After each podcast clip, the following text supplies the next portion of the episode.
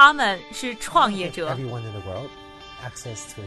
是梦想家。As an entrepreneur hustle 是行业先锋的代言人。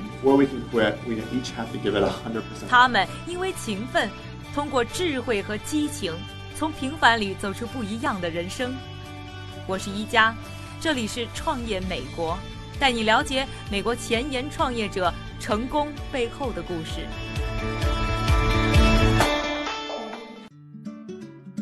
欢迎收听《创业美国》，我是宜佳。上一期的节目呢，我们从坐落在硅谷的一个华人创新公司灵感出发，了解这家公司的同时，也带大家一起走入了虚拟现实这个领域。近几年啊，虚拟现实绝对是创投圈的一个大热概念，有很多的资金和团队呢都开始关注这个方向的开发。就以美国数据公司呢 Super Data 的报告，二零一四年就已经有二十六亿美元的投资投入了从事 VR 技术的相关公司和项目，包括 Facebook、三星、微软、谷歌、索尼等国际巨头都纷纷把目光呢朝向了虚拟现实技术。除了自己建立研发团队之外，还收购了大量相关的创新企业，可谓是竞争越来越激烈。创美节目的正确打开方式有几种？正确答案是，除了喜马拉雅，还有优酷视频哦。打开优酷，搜索“创业美国”，点击回车，一加带你一起围观美国。而在这样的生态环境之下，作为创新企业的灵感，他们的机会到底在哪里？他们又在面临什么样的挑战呢？下面还是听一下呢，灵感的 CEO 兼联合创始人飞跃的太太何安丽她的答案。现在很多的公司都开始做这种 VR 的产品啊，等等。你们公司，呃，你觉得跟其他的这些 VR 的公司有什么不一样？我们主要是做呃做交互的，并不是做头显，就好像是给手机做触屏的那种公司，然后可以放在任何的 AR、VR 的头显上面的。所以等于就这个技术其实跟其他的不定不能说是竞争对手了，更多是跟他们进行一种融合。在未来的话，对，是跟他们 partner up 这这种起来。可以看得出啊，虚拟现实行业虽然离我们消费者呢还有一些距离，但是整个行业已经细分出了不同的技术方向。而灵感呢，主推的就是他们的交互技术。在二零一五年三月呢，灵感的主打产品印象派在美国众筹网站 Kickstarter 上线，在仅仅两个星期的时间里呢，就收到了来自于三百二十个支持者近十五万美元的支持款。二零一五年九月，灵感还拿到了五百五十万美元的融资。而在安利的眼中，他们想要推出的可不只是一两款虚拟现实的产品。他认为，灵感正在加入的是一场新的科技界的革命。从技术上来讲的话，VR 在未来有很大的潜力，有很大的发展的空间。那你觉得，你作为一个 CEO 来看的话，从商业的角度来讲的话，你觉得这方面的开发在未来商业的潜力有多大？哦，那是巨大的。人类科技发展到今天，经历过几个 generation 的就是智能硬件的革命。第一代算是 PC 吧，八十年代、九十年代，一直到差不多二零零零年，到了一个 bubble 的状态。这二十年造就了一批大公司。从嗯九十年代末开始，大家开始研究这种 mobile computing，但一开始就一直是不是很成功，一直到 iPhone 出现了，所以到现在呢，基本上大家也认为 mobile internet 已经在 bubble 了，大家都在看下一个智能硬件的平台是什么。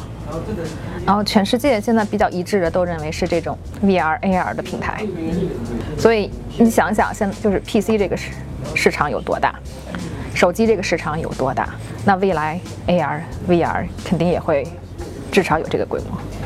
那你觉得在这样的一个硬件的革命当中，你你希望看见灵感和他的产品这个印象派在当中扮演一个什么角色呢？你是希望他们成为 VR 和 AR 当中的苹果公司，还是你希望是这这其实是飞跃的一个理想，嗯，但是我也很希望这个理想可以实现。费月和何安利夫妻两人决定创业的时候呢，并不被周围人看好。朋友们都说啊，你们都已经三十多岁了，工作稳定，收入不错，为什么还冒着风险要去吃苦受罪呢？但对于他们来说，一起打拼，做共同喜欢的事情才是最幸福的。在微博上，安利还开玩笑说，在国人眼中，他们这对夫妻是海归；在硅谷呢，费月是码农，自己呢是龟婆。而他们彼此的眼中呢，安利是不高兴，费月则是没头脑。这是我我老管他叫没头脑，然后他就管我叫不高兴，因为我一说他没头脑，我就很不高兴。他每天就除了他除了编程，其他外外边的事情都很没有头脑。嗯，让他干那么十件事，忘了个八件。有时候说什么，就大华离我们家就一分钟的路，然后就跟他说啊，你去大华给我买那么三样东西。然后到了大华里边，他就给我打电话，说我只记得一样，另外两样是什么？我回国也不出差，晚上要去机场，到机场一看，机票是第二天的。那他，那你为什么喊他不高兴呢？他多开心啊！嗯哼。哦，对啊，我嫁给他之前可开心了。上一期的节目啊，通过呢我和灵感的首席科技官兼联合创始人飞跃的对话，大家呢可能会听出来，他真的是一个典型的技术男。说到呢自己熟悉的技术的时候，非常的专业，一丝不苟。而采访的时候会发现啊，他不太爱按常理出牌，经常在采访的过程当中会因为一个想法突然停下来思考。而刚才的节目当中采访到的他的妻子，灵感的 CEO 何安利呢，也是一个典型的科技女强人。在辞职创办灵感之前呢，她曾经在英特尔公司做了八年的芯片设计师。和飞跃结婚以后呢，两个人因为有共同的理想，一起放弃了原本优越的工作条件来创业。采访的时候，你可以从他们之间的一个眼神、一句对话，就真切地感觉到他们在创业和生活当中的那种默契。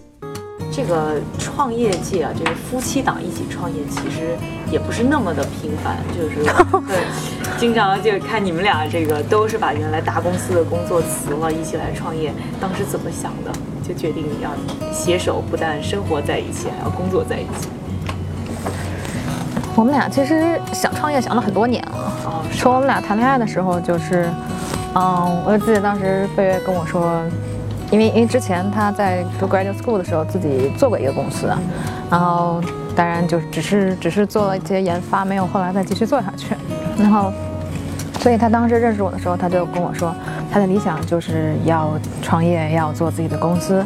然后我就问他，你为什么想创业？是想发财吗？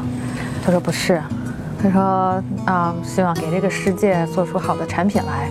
他说有了好的产品，钱会是 byproduct。所以当时很 impressive。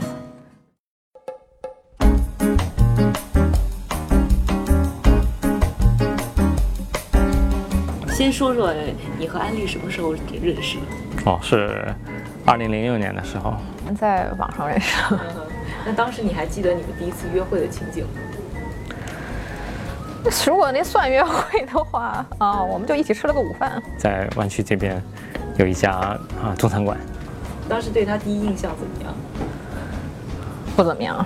呃，为什么？哦，我觉得他特别特别木讷。啊哈。啊，长得又不好看。那你觉得他身上有什么特别吸引你的地方？对，吸引的地方呢，就是，啊，啊，一种执行力。那你和安利在家谁谁说了算？谁算是 boss？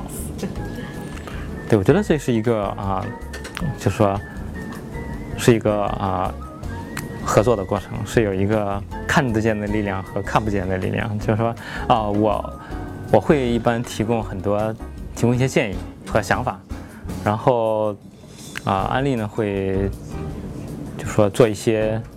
啊，决定，然后我再同意这个决定。你跟他在家里面谁说了算？我说了算。嗯，那你觉得你们两个共同创业的路上，你觉得哪件事情是印象最深的？我们刚开始创业的时候的几次交流吧，他跟我说，他创业主要都是为了我，然后我跟他说，我创业主要都是为了他。对，当时其实，嗯，一开始彼此都没有想到，但我当时是真的是觉得他自己做不了，然后他是觉得想帮我实现很多理想。所以你是从来就想要创业吗？不是，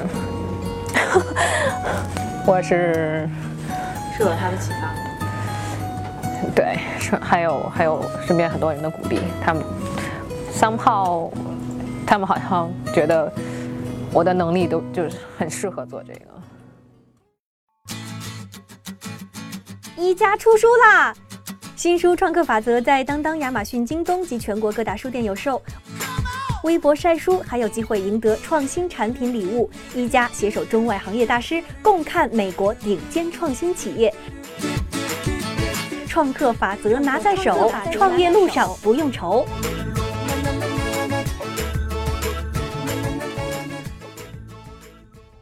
VR 和 AR 的技术呢，让我们看到了更多的可能性。可能不久的将来，我们就真的可以凭空指点江山，把世界玩转在手上。但与此同时呢，也有一些人开始担忧，进入了虚拟现实的世界，越来越逼真的虚拟环境，是不是会让很多人深陷其中无法自拔呢？而现实和虚拟的界限变得难以划分的时候，对我们的生活和行为是否会产生意想不到的影响呢？下面我们来听一听中国互联网数据中心创始人胡延平他的答案。VR、AR 在过去它可能只是一个游戏的体验，一个营销的产品的一个情境，等等，它可能只是一个技术。然后现在正在变成平台，正在变成呃前中后统合的系统，正在变成情境，正在变成 OS，正在变成芯片的一部分。那么在未来，我们可能就不再能够去讲说啊，它是在增强现实，或者它是在虚拟现实，在未来它就是现实的一部分。对，为什么呢？因为在未来大家的应用的体验也好，或者是啊功能性的需求也好，必须是这样的，它一定是这样的。你很难讲说它就是一个虚拟的东西，或者它只是一个增强的东西。对，所以呃，当虚拟现实和增强现实变成现实的时候，那呃没有商业，没有创业可以去回避这个过程，而这个过程现在我们看到在底层已经被大的企业然后统合起来了。那么对于中小企业，包括对于后发的企业来讲，呃，在上面如何有所作为？呃，是说就用别人的东西去做，还是自己有机会去创造一个新的生态系统？啊、那么这个都是问题。那另外还有个问题，就是在中，这个 VR 和 AR 的认知度有多高？这个概念。中国可以讲，绝大部分人不知道什么是 AR，什么是 VR，甚至都不知道。那么，尽管可能有少数人曾经体验过，啊，比如去啊戴着一个眼镜去体验一个 3D 的东西，或者是啊曾经在手机上，或者曾经在这个甚至在电脑上玩过一些东西，对，呃，但是我想怎么讲呢？就是呃，这是一个过程。这是一个过程，一开始只是极少数开发人员知道，后来是业界的一些人开始了解，包括后来是一些创业团队开始投入，然后包括大家接触到越来越多的产品，那么到了一定程度以后，它就成为我们生活的一部分，成为这个整个产业环境的一部分，成为自然界面的一部分，成为操作系统的一部分。所以说，AR、VR 的未来不是只是一种技术，一种体验，对。那最后一个问题啊，就是那您觉得 AR 和 VR 会有一些呃操作上会带来一些就是伦理道德方面的一些一些担心吗？呃，这个担心呃，毫无疑问不仅存在，而且这个担心值得我们所有人高度的重视，甚至警惕。